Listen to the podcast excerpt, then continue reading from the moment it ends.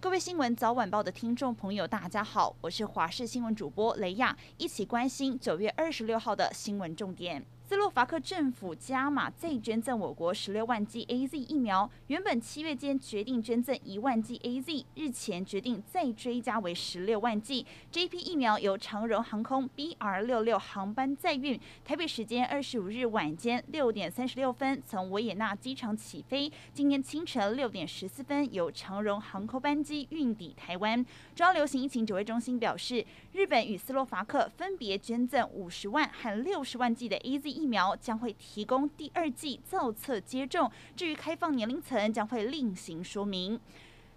今天到星期二，北台湾受微弱东北风的影响，迎风面北海岸和东北部云量多，有局部短暂雨。大台北东侧有局部短暂降雨的几率，气温略降。中南部天气晴朗，白天炎热，最高温有可能来到三十六度以上，要注意防晒。中南部山区午后有局部阵雨或雷雨的发生。至于已经是强台的蒲公英，预测会是今年数二数三强的台风，不过没有清台的几率。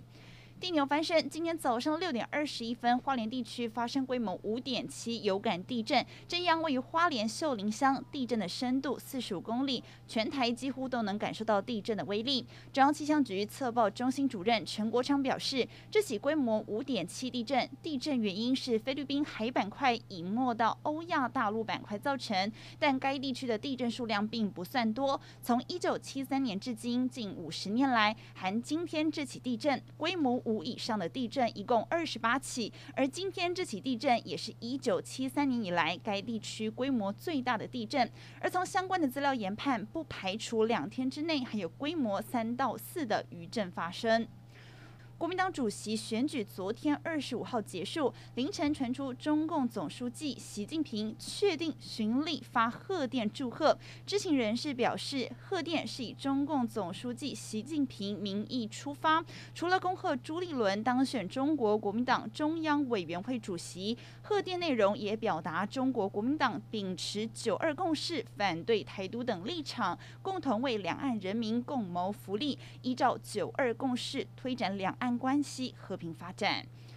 新课纲上路两年多，明年将迎来首批毕业生学习历程档案将取代备审资料作为升学的重要参考依据，但高中学习历程档案出现重大失误，因为厂商疏失导致九月五号到二十号上传的档案遗失，出估造成八十一所学校两万多笔资料遗失，七千多名的学生权益受损。教育部除了道歉，也表示已经要求厂商要全力救援硬碟资料，目前专业技术人员持续处理当中。而为了防范类似的事情再次发生，从今天开始也会加强资讯人员每日双人检视备份状况，同时再强化多重备份机制，增加资料保护的强度。